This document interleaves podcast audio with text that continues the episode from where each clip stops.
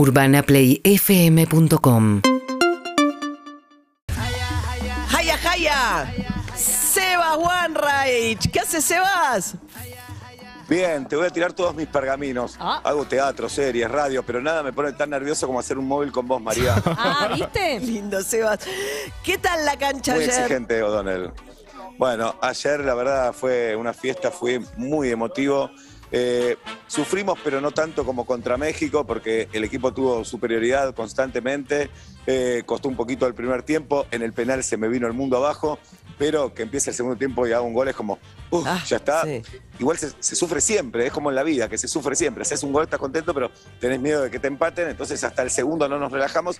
Y en el 2 a 0 yo me tranquilicé y me di cuenta que ya, ya estaba cocinado. Quería hacer un tercero para que clasifique México, me gustaba que México clasifique por, por latinoamericano, por el Tata Martino y también por esa cosa de que clasifiquen gracias a nosotros el argentino canchero, ¿viste? Sí. Nos putearon tanto, bueno, clasifican gracias a nosotros. Sí, ahora, tanto que nos burlaron, ¿no? Hubiese estado bien, ¿no? No me burles Claro. que le voy a meter tres goles. No, pero por latinoamericanos también, ¿no? Y además porque la verdad que Polonia mostró tan poco ayer que se lo merecía mucho más México. Sí. ¿A Sin duda, saludan? Polonia, un, un- una- un chico argentino con la bandera de otro país. Bueno, eh, un, un planteo muy amarrete de Polonia, muy amarrete. Con respecto a los datos de Australia, Guido se va a acordar. Cuando se jugó aquella, eh, aquel repeta- repechaje contra Australia, dormí poco, sepan entender. eh, se conoció el pito del papá de McAllister, del Colorado Sí. McAllister, que jugó en la selección esos partidos. Entró Araujo al vestuario, porque en esa época los periodistas entraban al vestuario y se ve el pito de McAllister. Se ve. Eh, y hoy el hijo está en la selección. Mirá Es real. las cosas de la vida. Con ese pito. Sí. Y su alijo. Con ese pito. Y sí. Pero- McAllister que fuera después eh, político, ¿no? También. Sí, Sí, sí, sí. fue candidato al PRO en La Pampa. Fue, funcionario de Macri, no, y fue, candidato en La fue Pampa. secretario de Deportes Claro. de- Pues sí, del gobierno de, Sí, señor. de Mauricio Sí, Macri. sí, sí. Pero es cierto, es cierto que se vio ese. Pero esa se vio, quiere fortaleza. decir, se vio el testimonio La fabriquita. de- Se vio el pene. Pero La fabriquita. No entiendo, ¿se vio la imagen o lo contó Araujo? No, no, se vio la imagen porque pasó No, por ¿qué no detrás del Colorado. Pasó detrás ¿qué- del pene estaba el? Colorado. Detrás del pene estaba Carlos Javier. Sí, pasó en pito. Eh, Me estás hablando de los pitos todavía. Exacto, exactamente. Y, y quedó, quedó con fama. Y Sí, quedó con fama, sí, como quedó para con no fama. Además el Colorado, además el Colorado era un jugador muy aguerrido, muy limitado, Sí. técnicamente limitado, pero no dejaba, se prodigaba, dejaba la vida. También el Este, dato es que es colorado en todo sentido. y- sí, este, Sí. pero bueno, eh, la realidad es que este, el Colorado jugó un partido muy sensible contra Australia, como lo va a jugar seguramente eh, Alexis. Pero el Colorado era un áspero al lado de su hijo. Sí, sí, sí, sí. El Con su- Col- ¿no? El Colorado era, una- era un áspero marcador lateral por izquierda de muy buen cabezazo, pese a su baja estatura. Era un buen cabeceador el Colorado. Y, y la verdad, con una garra impresionante. De los números tres que yo más garra. este, Bueno, pero torpe, Tengo áspero. recuerdo. Sí, sí, sí. Pero no, escucha, no, ¿no? torpe, no, no sé No, si torpe torpe, no, áspero. dejando la vida. Dejando la vida. La nota no es McAllister. Hoy en Qatar, Sebas. Lo McAllister vamos a buscar. padre. Ayer estaba el Colorado en la cancha, que además tengo otra pregunta para hacerle mientras pasamos por Soba Kif. Que otro de los, los tres hijos de McAllister son futbolistas. Sí. Y hay uno que se llama Kevin. Sí, Claro. lo contamos como el personaje de mi pobre angelito. Bueno, perdón, Exactamente, Romy, perdón. no, no, pero suma muchísimo ¿No viste porque- mi pobre angelito? ¿Cómo le vas a poner Kevin? Es pibe? impresionante porque Bueno, además él nació después de que salió mi pobre angelito. O sea que se lo puso a propósito, eso. claro. Se El protagonista claro, de mi pobre angelito se llama Kevin McAllister. Ok. Ahora, Estamos paseando para ahora por Sowa Kif, por el mercado. María, estuviste por acá. Eh, hoy no se ven muchos argentinos, es como que estamos durmiendo después de la victoria de ayer. Claro. Se ven muchos croatas. Hoy Croacia enfrenta a Bélgica. Bélgica tiene que ganar, por, creo que por dos goles por lo menos para pensar en clasificar. Eh, vamos a estar con Guido Coralo en el estadio, es como un Disney del fútbol. Majo, no te choques, Majo, la Ah. incansable Majo Echeverría, camarógrafo camarógrafa en este momento. Eh, pero sí, no se ven argentinos, se ven croatas, eh, se ven árabes de todas las nacionalidades. Eh, acá veo algunos amigos senegaleses también, muchos marroquíes. Pero no, los compatriotas estamos durmi- están durmiendo hoy. Estamos. Claro, puede quedar afuera hoy Alemania, eh, ¿no? Y puede quedar Sí. afuera Bélgica. O sea, hoy podría pasar eso con dos este, selecciones históricamente muy fuertes. Y con un detalle, que en el grupo de Bélgica juega Marruecos frente a Canadá. Marruecos tiene el- muy buenas chances de poder clasificarse, sobre todo porque se enfrenta a un equipo ya eliminado. ¿eh? Canadá es un equipo tempranamente Claro. eliminado en la Copa del Mundo. Marruecos está eh, en el segundo lugar por diferencia de gol. Primero está Croacia, segundo Marruecos. Después viene tiene Bélgica, 4, 4 Marruecos y Croacia. Bélgica tiene 3, 0 puntos para eh, Canadá. Acá está Guido queriendo que Alemania quede eliminado, porque no se lo quieren contra Alemania en ningún momento. Bueno, está bien. Recordemos, Alemania, bueno, lamentablemente salió campeón en 2014. 2018 ya quedó eliminada en primera ronda.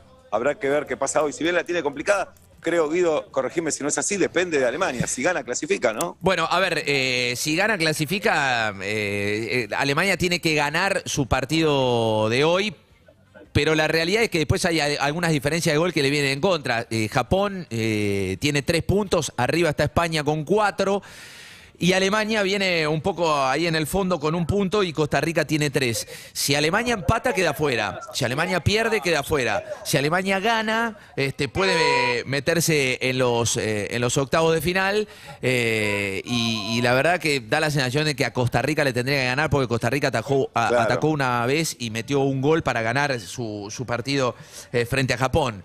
Yo diría que Alemania va a clasificarse. Si juega como en el segundo tiempo contra España, va a clasificarse, va a ganar su partido.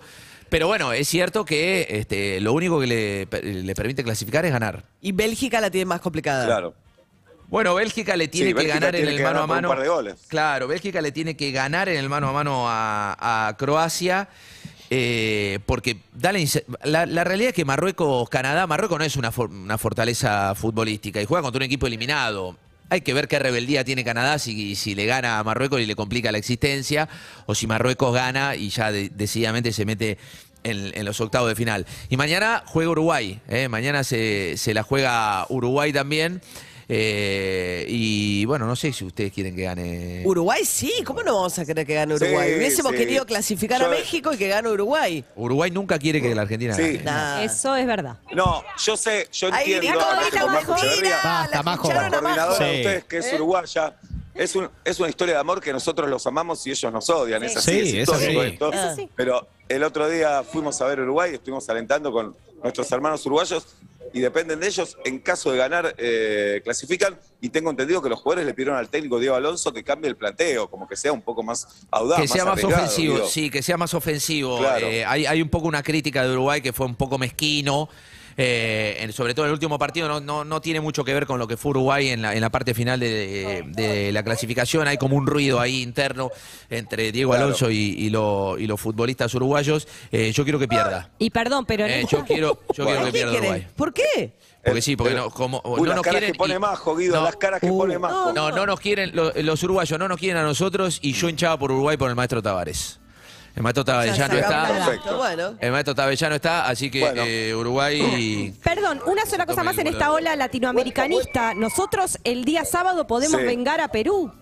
Sí, porque Perú. Podemos vengar a Perú. Ese lugar claro. era de Perú. Ese Sí. lugar era de Perú, porque le ganó el repechaje a Australia a Perú y por eso está Australia en el Mundial. Recordemos este punto. Sí. La Argentina juega el sábado, Seba, a las 4 de la tarde en el Lusail frente a Australia. Ya Sí. empieza otro campeonato porque eh, jugás eh, con suplementario, con penales. Si empatás. Y en los penales está Redmayne, el arquero australiano El que- bailarín. el que se mueve así. El bailarín. Pero ya no se puede hacer eso. Qué ya no se puede hacer papelero. eso, Guido, sí. A, a ver, eh, se puede, no, no, se puede hacer en tanto y en cuanto vos siempre estés pisando línea, se puede hacer. Lo que, lo que sí es cierto es que Redmayne no ataja de titular en Australia. Habrá que ver, ojalá no Ah. lleguemos a los penales, ojalá no lleguemos Ay, a que los penales. no. un cambio. A ver si lo Por mete. favor, te pido. A ver Pido si chao. lo mete. No, por favor, te pido. Bueno, Bien, dos cosas. Primero, Diga. una última, que acá ven un lío de gente, una multitud. Yo creo que esto el viernes se va a terminar porque se están yendo cuatro selecciones por día. Entonces, me parece que va a haber menos gente a partir del viernes. Eh, ese es un dato. Y por otra parte, empezamos con el playoff, con el mata-muere, pero la verdad que después de haber perdido con Arabia, Argentina ya empezó con ese sistema. No había largues y penales, pero ya perdiendo te ibas. Eh, es un estrés acá para el sábado tremendo. Ay, Yo sufro siempre. Por eso Pobre se decía Sebas. que con México era un octavo de final adelantado, porque Más Argentina no podía perder ninguno de los dos partidos, porque si perdía cualquiera de los dos partidos, además de Arabia Saudita, quedaba fuera. Entramos en octavos en el momento en que perdimos contra Arabia Saudita, ya empezamos a entrar en Sí, el mata-muere. Exacto. Era ganar o ganar. Pero bueno, Es se eso, empieza a volver más competitivo, ¿no? A medida que avanzás. Bueno, gracias, Sebas. María, un beso grande para vos, para todo el equipo. Hasta la próxima. Un beso Hasta grande. la próxima. Un beso. Majo, beso enorme. 8 y 39 de la mañana. Seguimos en Instagram y Twitter. Arroba Urbana Play FM.